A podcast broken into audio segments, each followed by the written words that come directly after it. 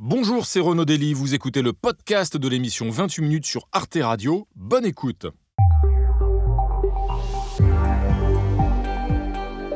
Bonsoir chers téléspectateurs, très heureux de vous retrouver pour une séance de rattrapage des meilleurs moments des clubs de 28 minutes.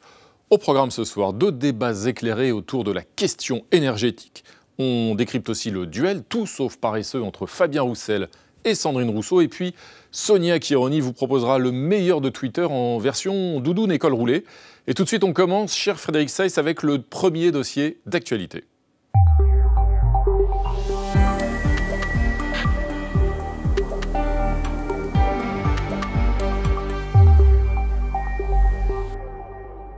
15% d'augmentation pour les factures d'énergie à venir au, 1er janvier prochain. Seulement 15%, semble dire le gouvernement, grâce au bouclier tarifaire.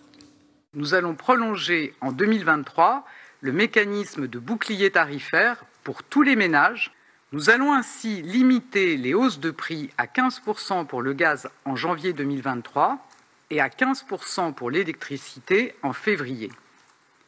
15% au lieu de 120% c'est l'engagement que nous prenons. Voilà, un bouclier euh, tarifaire euh, financé sur euh, fonds publics, bien sûr, avec la question du dosage de ces aides. Antoine Bueno, c'est la bonne mesure, c'est le bon dosage? Pour moi, c'est assez irréprochable, oui, c'est la bonne mesure, parce qu'il y, y a, trois impératifs à concilier, hein, pas deux. Le premier impératif, bien entendu, euh, ça on le sait, c'est euh, les, finances publiques.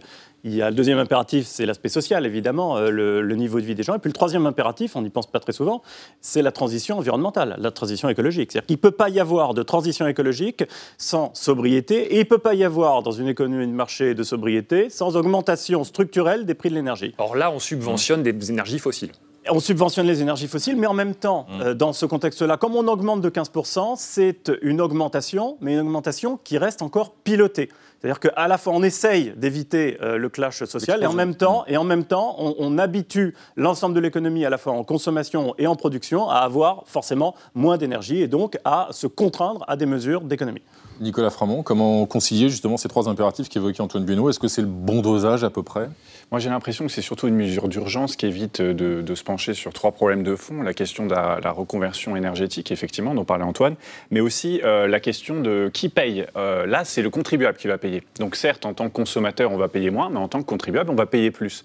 Et il y a la question des profits des industries euh, et qui produisent de l'énergie qui sont faramineux. Total Énergie l'année dernière, c'est plus de 10 milliards. Et là, pour l'instant, ces, industries-là ne passent toujours pas à la caisse. Et enfin, il y a... beaucoup de ces profits ne sont pas faits en France. Oui, ne sont pas faits en France, mais ce sont des énergies, ce sont des, énergies qui euh, effectivement génèrent, euh, génèrent beaucoup de cash. Et il se pose la question à un moment donné de qui va payer. Et pour l'instant, c'est les contribuables. Et je ne sais pas si c'est la réponse qui peut durer éternellement. Et puis troisième problème, c'est celui de remettre en cause ou pas le, le marché européen de la concurrence sur l'électricité. Ah bah On voit bien qu'on assiste à des choses aberrantes. Actuellement, EDF euh, revend euh, à perte son électricité à ses concurrents qui eux-mêmes ne produisent pas d'électricité. Tout ça pour que le marché puisse continuer à fonctionner et pour que cette concurrence qui en fait n'a jamais vraiment eu lieu puisse continuer d'exister. Et ça, le consommateur le paye aussi et le contribuable également. Donc est-ce qu'il ne serait pas temps de revenir là-dessus? Monsieur Mani Non, moi je ne peux pas, je passe mon temps à regarder un peu ce qui se passe à côté. Je ne sais pas comment euh, ce gouvernement ou un autre gouvernement en France pourrait faire mieux. Euh, en Grande-Bretagne, 80% d'augmentation. Euh, aux Pays-Bas, 151%. En Espagne, 27% malgré hmm. le gel. En Italie, 30 à 55%. En Allemagne, plus de 60%. Mais est-ce qu'il n'en fait pas trop, justement? 45 milliards le coût de ces mesures Moi, ma, grande question, parce que c'est évidemment regarder, comparer, comparer avec l'histoire. En 73, première crise énergétique, augmentation de 16% euh, de la facture d'électricité des Français. Il n'y a eu aucune manifestation. Tout le monde, quelque part, a serré les vous allez me dire, c'est l'esprit de l'époque. La chasse au gaspillage déjà. C'était déjà la chasse au gaspillage et c'était la première. Euh, on a baissé euh, la vitesse sur les autoroutes euh, pour pouvoir. À l'époque, c'était évidemment le pétrole qui nous concernait. Mais Là, pourquoi tout ça? C'est bien aussi de l'expliquer que c'est les conséquences d'une guerre en Ukraine et que c'est peut-être pas idiot de dire aux Français, même chacun à sa mesure. Il est hors de question de faire payer des gens qui n'en ont pas les moyens, mais d'avoir quand même conscience que c'est une forme de résistance passive, de soutien vis-à-vis -vis des idéaux démocratiques et qu'on peut aussi mettre les mains à la poche quand on peut pour défendre. D'ailleurs, ce bouclier tarifaire, il, concerne tout le monde, qu'on soit un foyer oui, riche pour ça ou pauvre, même s'il faut préciser qu'il va y avoir quand même des chèques mmh. d'énergie qui vont être, euh, délivrés d'ici à la fin de l'année. 100 à 200 euros. à 8 mois. Il ne faudrait pas mieux cibler Antoine Bueno si, Justement, si on essaie de répondre à votre question trop ou pas assez, moi je dirais plutôt quand même trop parce que c'est pas assez ciblé. Et en particulier le chèque énergie. Le chèque énergie, euh, c'est 40% des foyers. Quoi. Il y a des gens pour qui 15%, ça va être énorme parce que l'inflation, elle s'exerce aussi ailleurs, notamment sur Ou la des gens sur les carburants. Absolument, qui n'est pas ciblée non plus. On ne sait pas si elle va perdurer. Hein. Euh, le maire a ouvert la, voie à ce que, en fonction de l'évolution du prix du baril, mais oui, ça peut, c'est, Alors, c'est trop. Trop pas assez, pas assez, trop. Xavier, la réponse des pingouins? Alors c'est surtout qui va payer? Eh ben, Les pingouins, ils ont la réponse. Hein. Je bloque la hausse à 15%, vos enfants paieront plus tard. Alors ça, c'est la solidarité euh, intergénérationnelle. Et qui paye plus, 15%, euh, c'est trop. C'est toujours les pingouins qui payent à l'arrivée. Hein. Merci Xavier. Comment passer l'hiver Les Européens craignent bien sûr des, pénuries euh, d'énergie sur fond de guerre en Ukraine et de chantage au gaz euh, de Moscou. Réunion des 27 ministres à, Bruxelles aujourd'hui. Un mot-clé, la solidarité européenne. Cette semaine, Emmanuel Macron a d'ailleurs euh, promis que la France fournirait du gaz à l'Allemagne en échange d'électricité venue d'outre-Rhin. Pascal Blanchard, cette crise, paradoxalement, permet à l'Europe de s'unir davantage?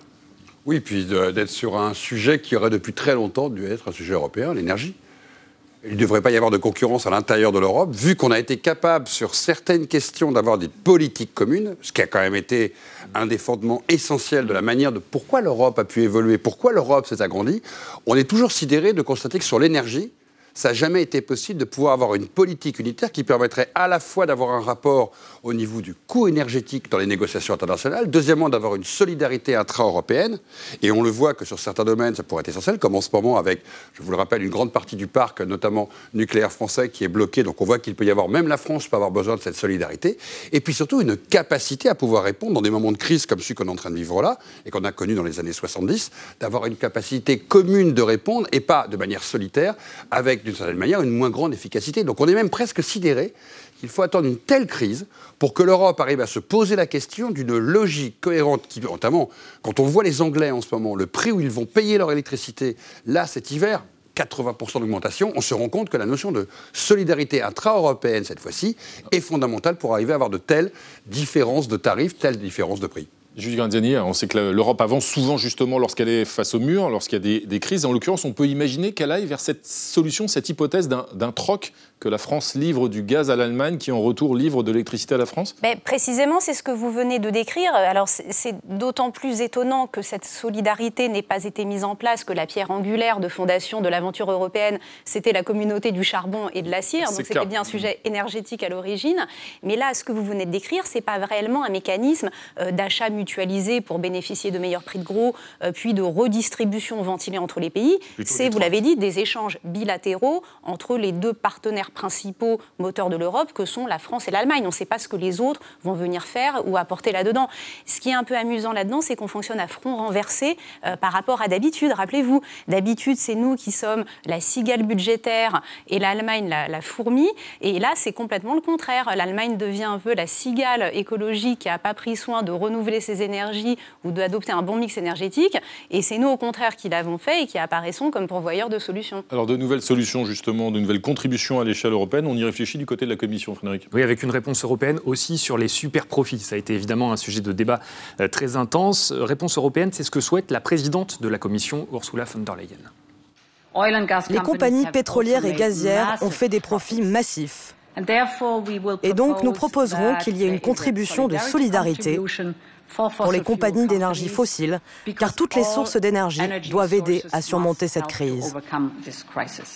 Pierre Jacquemin, L'échelle européenne, c'est la bonne échelle pour cette taxe sur les superprofits. Oui, c'est une bonne échelle, mais ça ne doit pas dédouaner les États de même organiser euh, les rentrées des recettes euh, dans les caisses des États. La France, euh, j'entends Emmanuel Macron avoir un peu balayé d'un revers de main la proposition qui était celle de créer une taxe sur les super profits sur les entreprises françaises et pas d'ailleurs uniquement les entreprises liées à la question énergétique, parce qu'on voit qu'aujourd'hui, la conséquence de la hausse des prix a un impact très positif sur de grosses entreprises, le fret maritime, les banques aussi. Donc la, question de la taxe sur les super profits dans les États européens est absolument nécessaire. Qu'il y ait en plus de cela une réflexion à l'échelle européenne sur une taxation des superprofits des compagnies pétrolières, des entreprises qui, qui travaillent sur l'énergie d'une manière plus générale, me paraît tout à fait légitime. C'est aussi une manière pour les États d'avancer, en tout cas de gagner du temps. C'est-à-dire que là, on parle d'une taxe qui pourrait arriver à l'échelle européenne, mais qui serait mise en place à partir de 2023. Alors, les gros profits ont lieu en ce moment. Il faut quand même pouvoir aussi être en capacité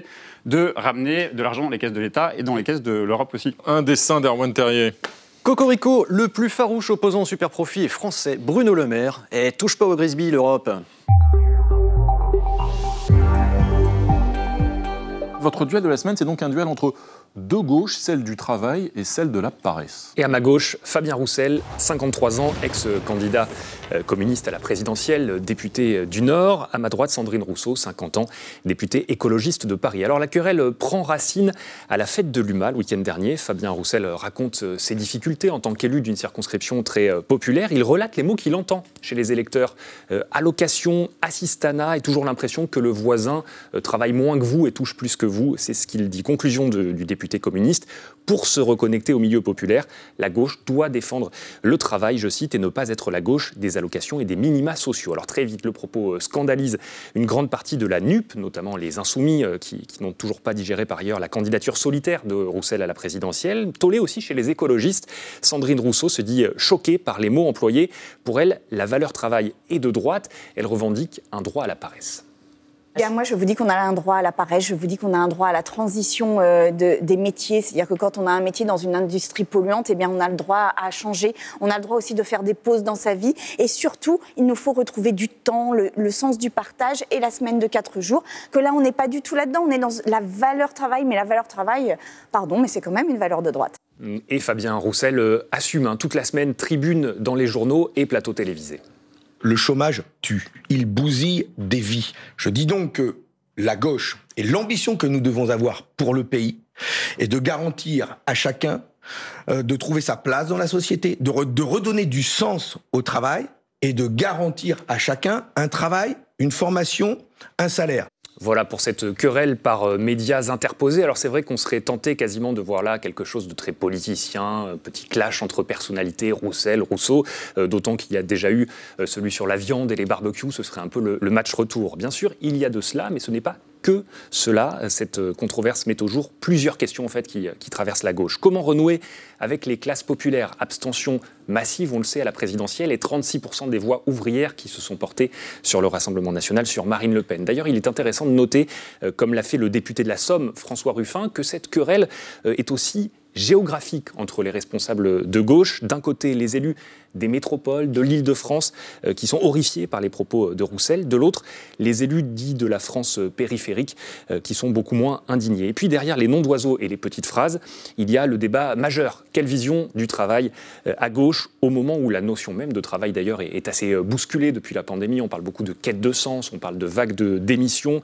de pénurie de personnel, de précarisation des statuts. Bref, comment réactualiser le logiciel des valeurs et des idées. Quelle doctrine pour demain entre la lutte, des classes et le droit à la paresse? Cette controverse sur la valeur travail euh, permet au moins à la gauche un travail sur ces valeurs. Abnous Chalmani, qu'est-ce que ça dit ce débat selon vous? Moi j'ai un peu l'impression avec le discours que tient la gauche d'être retourné euh, au début euh, du 19e siècle, discours qui a couru, qui a toujours existé. Le travail est sale, le travail est dégradant. Ceux qui travaillent ne sont pas des, ne sont que des, pas des aristocrates. Quand même, cette idée, c'était les rentiers et les poètes ne travaillaient pas jusqu'à la Première Guerre mondiale. Euh, les poètes ne travaillaient pas, ne se salissaient pas les mains. Donc c'est assez étonnant de voir euh, toute la gauche se transformer en une espèce d'association de dames patronesses du 19e siècle. Et c'est d'autant plus étonnant qu'on travaillait chez soi. Je veux dire, avant qu'il y ait effectivement les usines, qu'il y ait les syndicats qui existent, les ouvriers étaient des, ouvriers qui travaillaient chez eux. Et ça a permis de créer une identité, effectivement, chez les ouvriers. Et c'est ça que je trouve tout à fait dommage. L'émancipation passe par le travail, et d'autant plus pour les femmes qui ont réussi à s'émanciper. L'autonomie financière, le travail leur a permis d'accéder aux droits. Nicolas Framont euh, Je me méfie de l'équivalence en fait entre, par exemple, l'émancipation et le travail ou la dignité et le travail.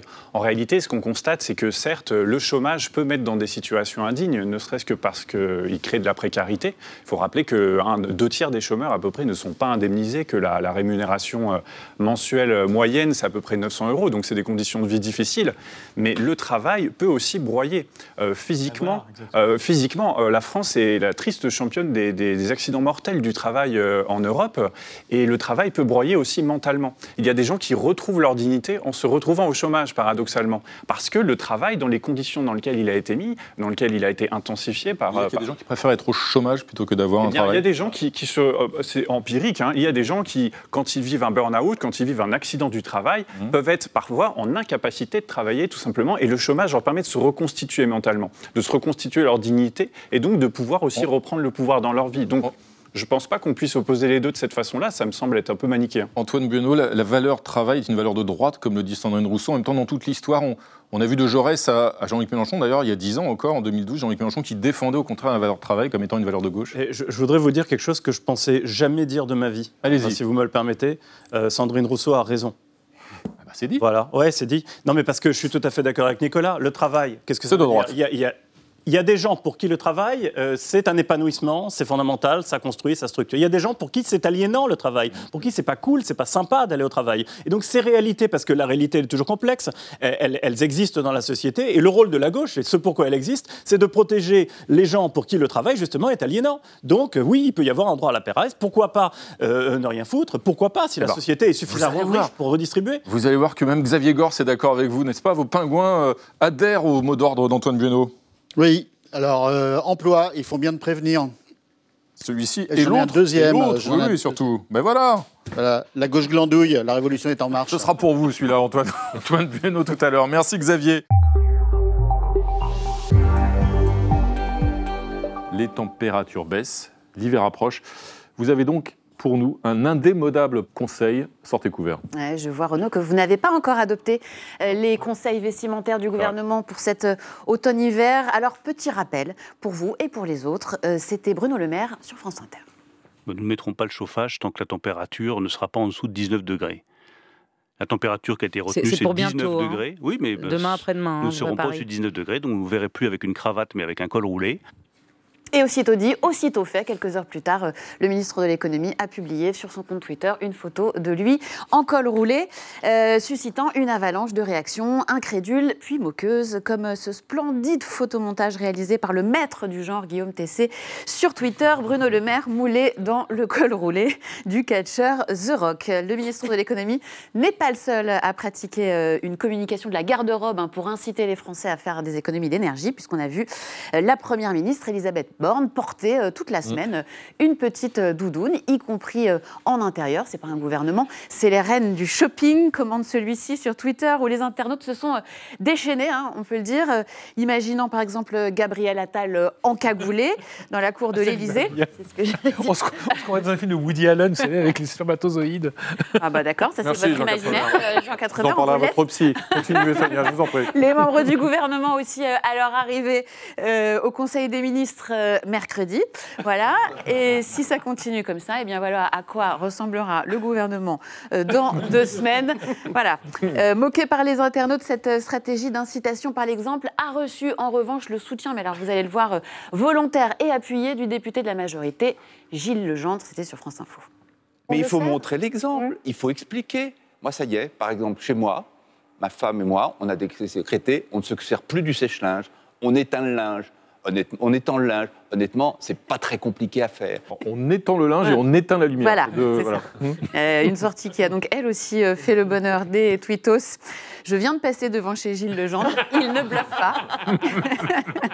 Ou encore, euh, Moumoun vient m'aider, je suis encore coincé dans le Tancarville. Et oui, car grâce à cette affaire, eh bien, on a appris des, nouveaux mots, en tout cas nous les Parisiens, hein, mmh. puisqu'on a appris que la France était divisée entre plusieurs zones.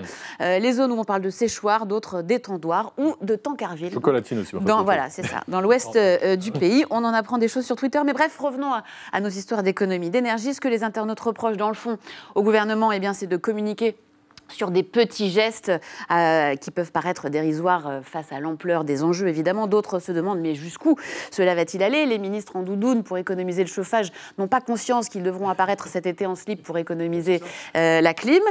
plus sérieusement, note le journaliste Vincent Glade, toujours sur Twitter, il est quelque peu paradoxal de voir l'ensemble de la gauche railler les petits éco-gestes du gouvernement, que ce soit la doudoune ou le sèche-linge, ce sont les recommandations de Negawatt, l'association dont les projections énergétiques sont à la base du programme de la NUP. Alors François Cusset, on se moque, mais est-ce que le rôle du gouvernement, c'est pas euh, de nous donner l'exemple à tous? Oui, c'est de la com. Enfin, ça ne règle pas le problème de la facture de chauffage euh, de cet hiver, ni effectivement de la facture euh, d'air climatisé et conditionné de cet été. Et là, effectivement, on peut imaginer le Conseil des ministres. Euh, voilà. non, ça règle absolument pas le problème. Enfin, ces histoires de com ont quand même tendance à cacher l'essentiel. C'est-à-dire qu'on n'a pas réussi à évaluer pour l'instant le montant et pour les ménages et pour les entreprises et pour, par exemple, l'université où moi j'enseigne, où ça va être un vrai problème. Est-ce qu'on sera en doudoune? Comment on va faire? Est-ce qu'on évidemment, certains en profitent pour faire du distanciel. Ah bah désolé, si vous avez froid, vous allez pouvoir le faire chez vous. Donc du coup, voilà, on supprime les cours. L'université de Strasbourg qui a annoncé qu'elle fermerait euh, deux semaines supplémentaires euh, plus froid. Donc voilà, disons que derrière la com, il y a de vraies questions et euh, nous frissonnons d'avance. C'est de la com mal faite, c'est ça le problème. C'est que, bon, déjà, c'est pas un col roulé qu'il faut mettre, c'est un bonnet, hein, parce que c'est par la tête qu'on parle de la, la chaleur, col roulé, ça sert à rien. Hmm. Bonnet. Déjà, ce serait bien. Ensuite, euh, ensuite, moi, je pense qu'il ne faut jamais gâcher une bonne crise. Elle tombe quand même à, pic, cette crise, parce que euh, dans le cadre de, notre, de la recherche de la neutralité carbone, on va devoir à la fois augmenter considérablement notre euh, consommation d'électricité pour euh, décarboner et du coup réduire notre consommation. C'est quand même dans le plan baisse de la consommation d'énergie de 40% d'ici 2050. Les gens ne réalisent absolument pas ce que ça veut dire. Donc euh, évidemment, les sèche-linges en 2050, c'est pas juste le couper. Vous oubliez, il n'y a plus mmh. de sèche-linge. Mmh. Et il faut, ce serait l'occasion d'avoir des conversations justement sur ce qui est mmh signifiant, acceptable ou non. Et cet hiver, finalement, va être cette occasion-là. Donc, oui, on en rigole. Et d'ailleurs, c'est chouette parce que c'est des choses difficiles qu'on va essayer de prendre de manière peut-être un peu plus légère. Mm. Mais ce sont des vraies questions qu'il faut se poser. Ne pas oublier que la com et les instruments de com, comme celui que tient Bruno Maire sur cette photo, son téléphone, sont énergivores et voilà, ils contribuent largement à la situation. Pouvons-nous vivre sans téléphone? Je ne sais pas, mais sans, sèche-linge, on va essayer. Hein. Euh, d'ici là, Thibault Soulcier, vous avez vous aussi un conseil pour l'hiver c'est quand même euh, la laine de verre. Donc Macron a profité de l'offre Isolez vos cons pour 1 euro pour son gouvernement. Merci euh, Thibault. Continuons ensemble notre séance de rattrapage des meilleurs moments des clubs de 28 minutes. Claude Askolovitch va vous raconter l'histoire de l'exceptionnelle Madeleine Riffaut.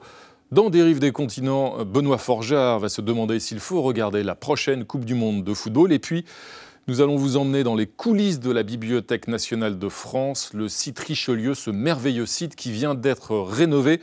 Mais tout d'abord, Frédéric Seiss, tout de suite c'est à vous avec un nouveau dossier d'actualité. Faut-il changer la loi sur la fin de vie? Pour la première fois, le Comité national d'éthique s'y est montré ouvert cette semaine. Il évoque en tout cas une légalisation de l'aide active à mourir sous certaines conditions.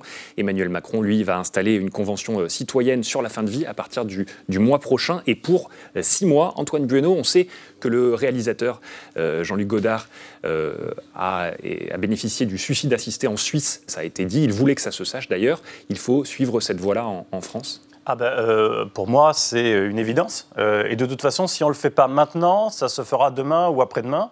C'est euh, le, sens, à mon avis, de l'histoire. Parce qu'il y a une révolution philosophique, éthique, qui a eu lieu depuis quelques dizaines d'années, c'est de voir la mort et la vieillesse autrement. On les envisage maintenant comme des maladies.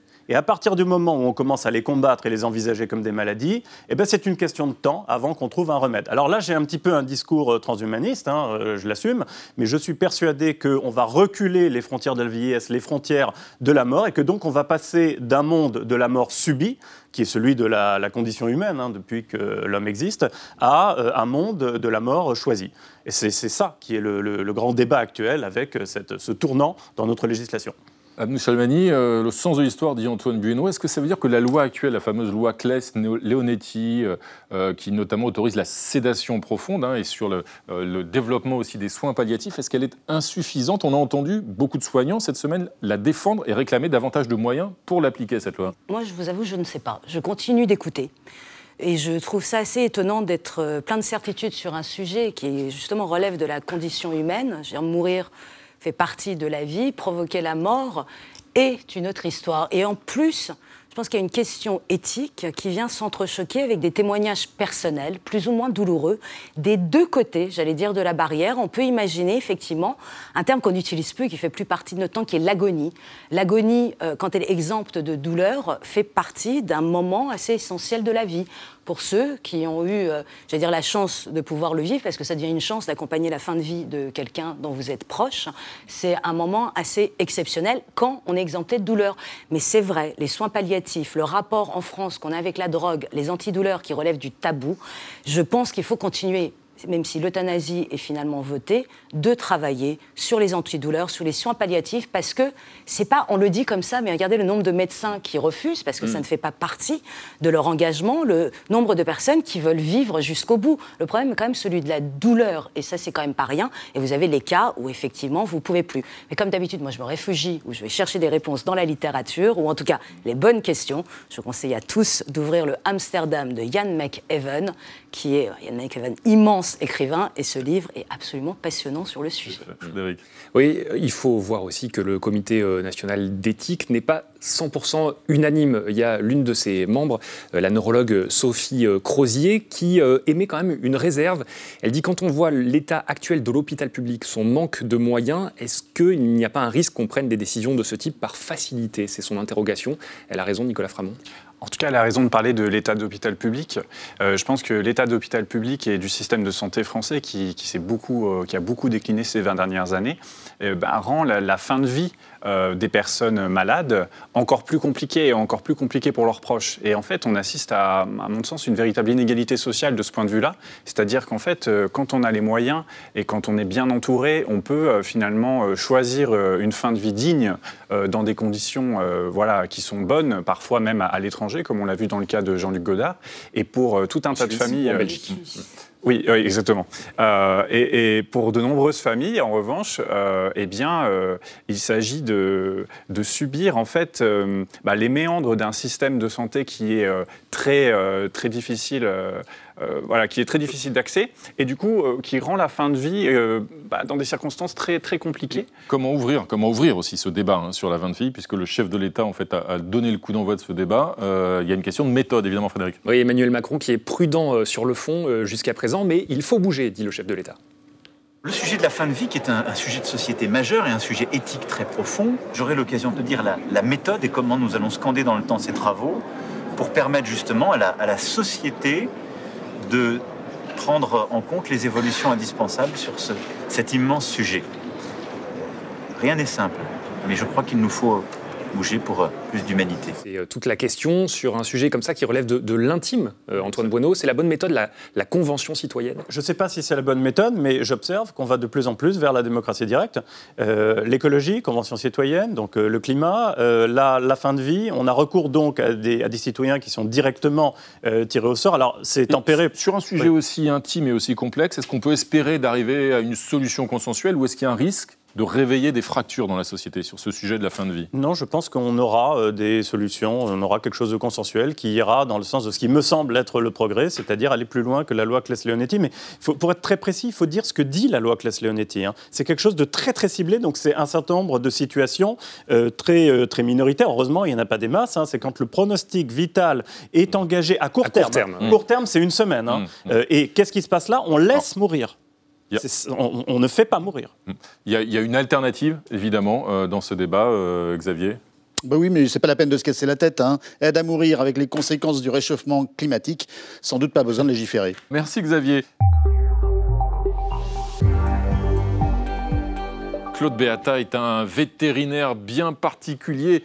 Entrez, bienvenue. Vous êtes spécialiste du comportement des animaux et vous nous dévoilez dans votre euh, dernier ouvrage, bienvenue à vous. La folie des chats. La folie des chats, c'est chez Odile Jacob. On sait tout de ces mystères, euh, de ce mystère, c'est-à-dire ce que nos matous préférés ont dans la tête. Et d'abord, euh, Claude Beata, pourquoi le chat nous fascine-t-il, nous, Français, à ce point? Pourquoi cette folie française pour les chats? Ah oui, 15 millions de chats pour à peine 7 millions et demi de chiens. On est le seul pays d'Europe où on a deux fois plus de chats que de chiens. Alors sans doute beaucoup de choses, mais un des points, c'est qu'on est aussi un des pays où il y a le plus de RTT, où on peut partir, où on peut partir en week-end deux jours et demi ou trois jours. C'est plus facile de partir, oui, quand on a un et oui, On ne peut pas laisser un chien pendant deux jours et demi ou trois mm. jours, on peut laisser un chat, mais ça, c'est le côté un peu amusant, si on peut dire, mais ils sont aussi... C'est euh, antérieur quand même à la loi sur les 35 heures, la passion française pour les chats. C'est antérieur au RTT. Ah, mais quand même, moi, quand j'ai commencé, j'ai commencé il y a très longtemps à être vétérinaire, il y avait plus de chiens que de chats. Ah, donc ça s'est vraiment inversé. Mais ils sont aussi iconiques, hein, ils portent vraiment des valeurs euh, des valeurs de retour à la maison, de, cocooning, hein, et puis des valeurs de respect du corps. Hein. Un chat, je ne sais pas si certains d'entre vous vivent avec, avec euh, des chats, mais un chat, il apprend très vite à, ceux qui vivent avec lui qu'on le touche mhm. que quand il a dit oui, que quand il en a envie. Hein. et donc ça, c'est des choses qui sont euh, très actuelles. Alors quelles sont les, propriétés qu'on peut attribuer au chat, les propriétés de, comportement justement, euh, de, psychologie si j'ose dire? On a souvent l'image parfois d'un animal qui est assez indépendant, assez peu affectueux, qui aime être seul et, et débarrassé de ses maîtres. Ça, c'est son malheur. Hein, c'est son malheur d'avoir des. Cette sale réputation qu'on lui Voilà, des idées de reçus sur les solitaires. Il n'a pas besoin d'être traité et tout. C'est une, une, catastrophe. Il y a deux fois plus de chats que de chiens en France. Et il y a dix fois moins de consultations de troubles du comportement. Ça voudrait dire que les chats. ont 20 fois moins de troubles que les chiens. C'est pas vrai. Simplement, on ne les voit pas. Ah. Hein, parce qu'ils s'inhibent, ils ne bougent plus, etc. Et donc, vraiment. Un, un chat qui ne bouge plus, c'est un chat qui ne va pas bien. C'est le premier signe que c'est un chat qui ne va pas bien. C'est vraiment le, cri d'alarme dans le, dans le livre, c'est de dire ne laissez pas les chats à leur inhibition, faites-les soigner très vite dès qu'ils ne vont plus bien. Et après, pour, pour répondre à votre qu'est-ce qu'ils ont de particulier, c'est un animal qui est fascinant parce qu'en fait, c'est deux animaux en un seul. C'est-à-dire qu'un chat, c'est à la fois une proie, et un prédateur. Alors un prédateur euh, assez efficace et une proie, c'est-à-dire un animal vulnérable qui du coup va réagir des deux façons. Et c'est pour ça qu'il est très très intéressant parce qu'il a un répertoire comportemental qui est mille fois plus étendu que celui, par exemple, d'un chien, même si hmm. j'adore les chiens aussi. Oui, vous parliez d'idées reçues sur, le chat, sur les chats et pourtant vous dites, euh, pendant les confinements, il y a des chats qui ont très mal supporté d'avoir leur maître à la maison toute la journée. Alors, à la fois chat, espèce non sociale obligatoire, c'est-à-dire il n'a pas hmm. besoin des autres, mais animal qui se développe dans l'attachement. Donc il, peut nouer des relations très très fortes. Donc pendant le confinement, il y a des chats qui ont été ravis d'avoir leur être d'attachement avec eux. Et puis il y a des chats pour qui le territoire est plus important que la relation. Et cela, le premier jour, ils ont trouvé ça drôle. Le deuxième jour, ils ont trouvé ça étonnant. Et le troisième jour, ils se sont demandé quand est-ce qu'ils repartaient euh, au travail. Hein, euh, Est-ce qu'il y a plus de femmes ah. que d'hommes euh, qui possèdent des chats C'est genré ça, je crois que c'était un peu vrai avant, que c'est un peu moins vrai maintenant. Et euh, notamment, je vois de plus en plus d'hommes qui arrivent en consultation en troubles du comportement. C'est amusant, avant on disait c'est comme en pédiatrie. Hein, c'est-à-dire, c'est 4 fois sur 5 les femmes qui amènent les animaux en consultation de comportement. C'est en train de changer. Mhm. Il y avait eu, il y a quelques années, un député écologiste qui voulait classer les chats comme animaux nuisibles, parce que pour la biodiversité, et notamment pour les oiseaux dans les campagnes, c'est une catastrophe, c'est vrai? Pas du tout. C'est une erreur euh, fondamentale. C'est une erreur qui est. Euh, il y a une enquête avec le Muséum d'histoire naturelle en France qui a montré que les chats, les espèces qu'ils chassent, sont des, hum. espèces qui ne sont pas du tout en danger. Et la confusion, elle venait de l'Australie, parce qu'en Australie, le chat n'est pas un animal natif, et il a fait un carnage dans des petites espèces de marsupiaux hum. qui étaient très vulnérables, et là, il les a fait disparaître. Hum. Mais en France, on n'a aucun danger. le, MHN a fait vraiment une jolie enquête en demandant aux gens faites-nous des photos des proies de vos chats, et ils ont rapporté des oiseaux, des mulots, déjà, mais aucune espèce qui était en danger. Mais pour bien comprendre, Claude Beata, vous pratiquez donc une forme de psychiatrie vétérinaire. Euh, c'est quoi la psychiatrie pour un chat? Vous, vous, l'allongez sur le divan, c'est pas facile, hein, j'imagine, de le faire tenir. Euh, euh, comment ça se pratique? Très concrètement On devrait voir cette question sur le divan. Non, mais a priori, c'est par la parole. C'est par la parole en général. Non, mais le divan, c'est la psychanalyse, et la hmm. psychanalyse, c'est le contraire de ce qu'on fait. Hmm. Nous, comme psychiatre vétérinaire, on est, c'est-à-dire on est dans une médecine biologique. Hmm. On repère des symptômes, on les associe à des neurotransmetteurs, on fait un traitement biologique et on donne une thérapie comportementale. Et les chats souffrent de troubles psychiatriques. Alors, ils trouvent des troubles simples, hein, comme l'anxiété, la phobie, la dépression, comme, j'allais dire, comme tout le monde, mais ils peuvent souffrir aussi de troubles psychiatriques sévères qui, dans certains, ressemblent soit à la schizophrénie, soit au trouble bipolaire. Hein. Mhm. Il, y a, quelques histoires dans le livre un peu spectaculaires de chaque comme ça, qui vraiment... donc il y a des traitements, de fait, voilà, il faut savoir. Alors, sur, sur, les grands troubles, les traitements, ils ne sont pas géniaux. Hein. on, on les cherche, mais oui, on les traite et oui, surtout, on améliore leur souffrance. La mhm. psychiatrie, Henriet disait la psychiatrie, c'est une pathologie de la liberté. Mhm. Nous, ce qu'on essaye de redonner, c'est de la liberté à l'animal qui soit plus à l'aise dans sa vie. est formidablement expliqué dans votre livre, euh, Claude Beata, La folie des chats chez Odile Jacob, la folie, la passion même pour les chats que nous partageons tous. Une passion que partage aussi notre ami Coco, n'est-ce pas? Oui. Et n'importe qui a un chat comprendra ce dessin. Aimez-vous les chats? Je ne sais pas. Je suis éblouie par leur soleil. Merci. Merci beaucoup, euh, Coco, pour ce euh, regard printanier.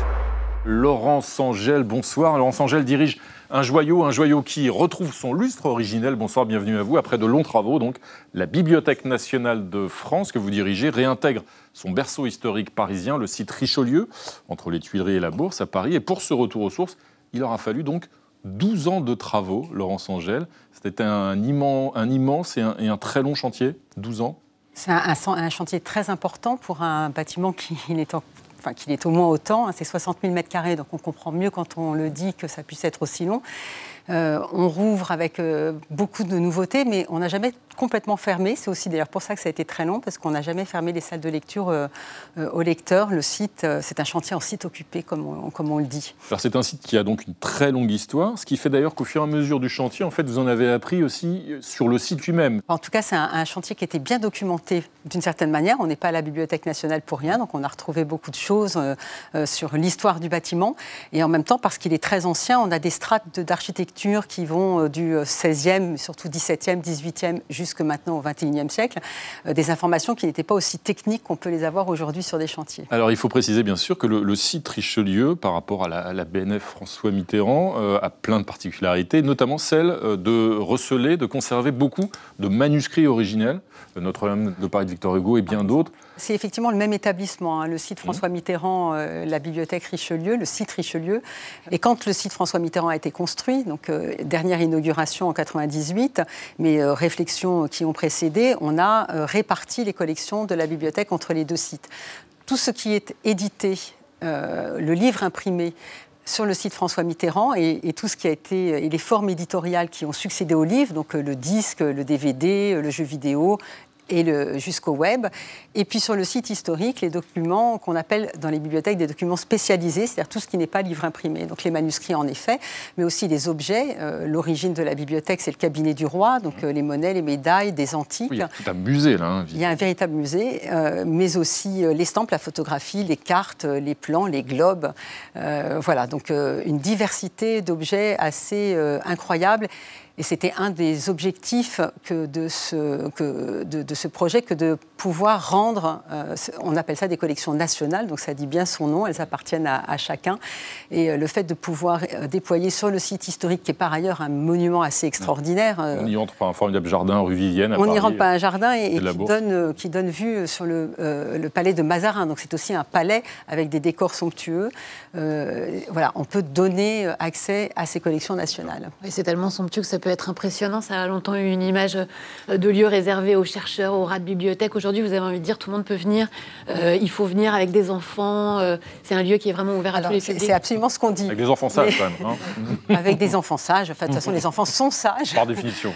Par définition. Non, mais le, vous dites, vous utilisez ce terme de rat de bibliothèque qui n'est pas propre à la Bibliothèque nationale. En fait, on a toujours l'idée que dans une bibliothèque, il n'y a que des enfants sages, que des gens très sages, mais en réalité, il y a tous ceux qui, qui ont envie d'apprendre. On dit exactement l'inverse. On dit aussi que les bibliothèques, c'est la première porte vers, euh, vers la culture parce que c'est euh, parmi les institutions culturelles celles qui sont les plus accessibles. Dans votre collection, je me suis laissé dire qu'il y avait 4500 ans de différence entre l'œuvre la plus ancienne et la plus récente, c'est ça? Oui, c'est ce qui est fascinant en fait euh, dans l'histoire de la Bibliothèque mmh. nationale, c'est qu'elle nous permet de remonter le fil de notre histoire. De toute façon, notre premier objectif, notre mission première, c'est vraiment de conserver notre mémoire commune. Hein. Vous vous souvenez peut-être du titre du film d'Alain Toute la mémoire du monde. Donc il y a vraiment cette idée que l'on que l'on conserve euh, le fil de notre histoire.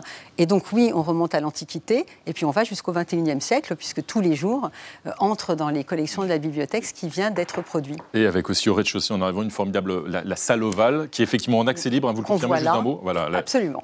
une salle absolument extraordinaire, salle ovale en, accès libre, avec aussi notamment 9000 BD, 9000 C'est un des, un des aspects. vraiment et les enfants peuvent donc venir. Voilà.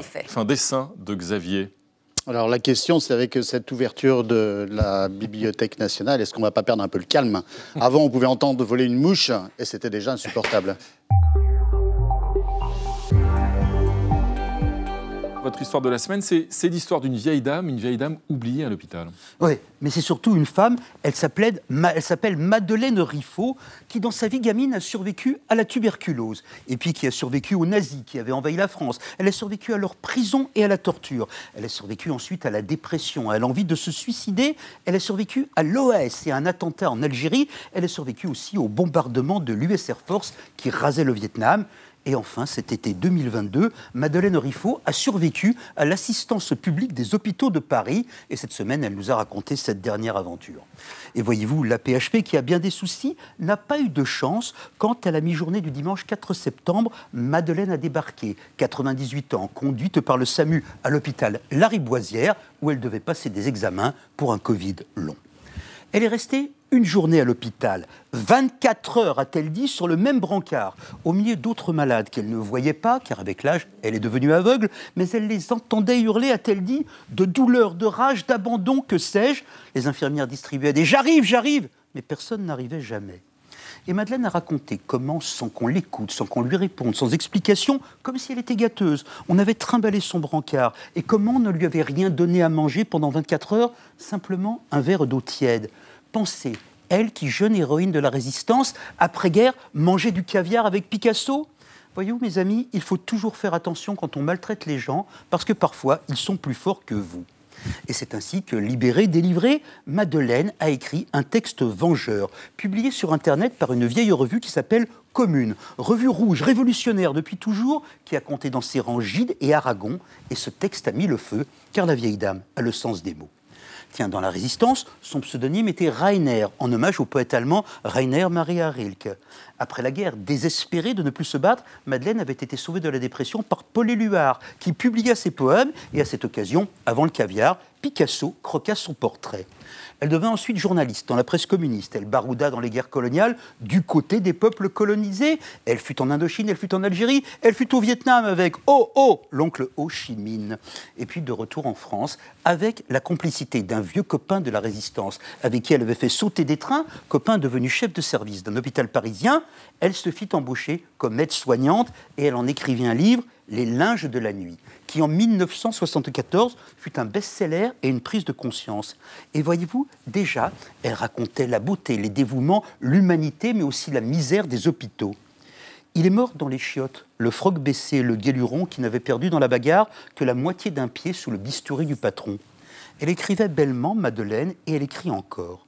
Et voyez-vous, quand elle s'est retrouvée seule sur son brancard à la Riboisière, 48 ans après son bouquin, eh bien Madeleine s'est sentie comme chez elle, non pas une pauvre vieille abandonnée, non, mais une éternelle révolutionnaire, témoin des malheurs des hommes. Alors elle a écrit et elle dénonce l'abandon des hôpitaux. Et au-delà de ces hôpitaux qui effectivement craquent, au-delà du brave communiqué de la pauvre APHP qui jure que Madeleine à la Riboisière a bien été suivie, examinée, évaluée, scannée, cette histoire nous permet de toucher ce que furent ces êtres d'une autre trempe, les résistants, et singulièrement ceux qui, après la guerre, poursuivirent le risque en quête de l'impossible injustice. L'abbé Pierre fut de cela, Madeleine Riffaut nous demeure. De sa vie de combat, elle a gardé cette phrase fétiche Tant qu'on a de la force, il faut l'offrir aux autres. Phrase que lui avait soufflée un jeune homme mort à 21 ans. Mais après elle, comment saurons-nous? Merci Claude. Bonsoir Renaud. À deux mois du début de la Coupe du Monde au Qatar, des voix s'élèvent pour appeler au boycott de cette compétition annoncée comme un sommet d'indécence. Alors, y aura-t-il du football à Noël? Oh, n'allez pas vous imaginer que je sois un contempteur du foot. Au contraire, n'ayant pas raté une Coupe du Monde depuis 82, j'ai été de toutes les campagnes, véritable douzième homme, puissance occulte dont les bonnes ondes ont contribué au triomphe de 98 et 2018, sans d'ailleurs en être jamais récompensées, mais peu importe. Aussi, faire le choix de ne pas regarder est un crève-cœur, comparable au refus d'accompagner Adrien Quatennens à un concert de Tiefen. Éthique, que de torture on s'impose en ton nom. Le passionné de ballon rond, qui pour son malheur a aussi une sensibilité humaniste, cherche en vain une dérogation, un moyen de se convaincre qu'il pourrait peut-être jeter un œil au match, oh non pas pour y prendre un quelconque plaisir, mais pour se documenter. Ça faisait un moment déjà qu'on savait ce rendez-vous qatari douteux, mais nos soucis d'énergie et l'été caniculaire auraient-ils du bon? 6500 travailleurs morts sur les chantiers passent encore. Un régime misogyne et homophobe? Bon, on est bien allé jouer en Russie la dernière fois sans que ça pose problème alors? Mais des stades climatisés en plein désert, des millions de supporters acheminés par avion dans un pays dont la population se fout éperdument du foot, c'est trop. On nous sert un gâteau qu'on ne peut plus avaler, et c'est tant mieux. Le football a autant de rapport avec cette Coupe du Monde qu'un premier baiser en a avec Jackie et Michel. D'un côté, le plaisir simple du jeu, la vie, fugace, sans conséquence, deux pulls verts pour matérialiser un but. De l'autre, le mépris, la mort sous couvert d'amusement, alors qu'en fait, tu parles, ça sent la charogne et c'est froid comme le regard du profiteur. On se prend à rêver que les audiences s'effondrent, que les capitaux s'enfuient, que le foot devienne le truc le moins cool du monde. Ah mais je te reconnais, toi, tu portais le maillot de l'équipe de France en 2018. Moi? Ah non, pas du tout, jamais de la vie.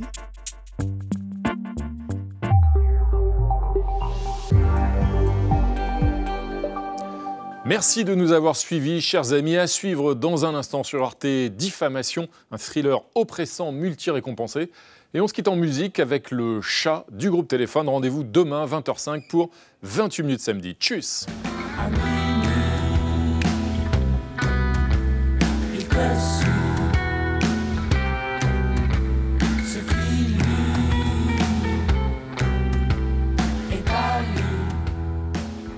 Bonjour, c'est Renaud vous aimez les best-of, les florilèges, les morceaux choisis, les anthologies Eh bien, voici la crème de la crème, le meilleur de 28 minutes. Bonne écoute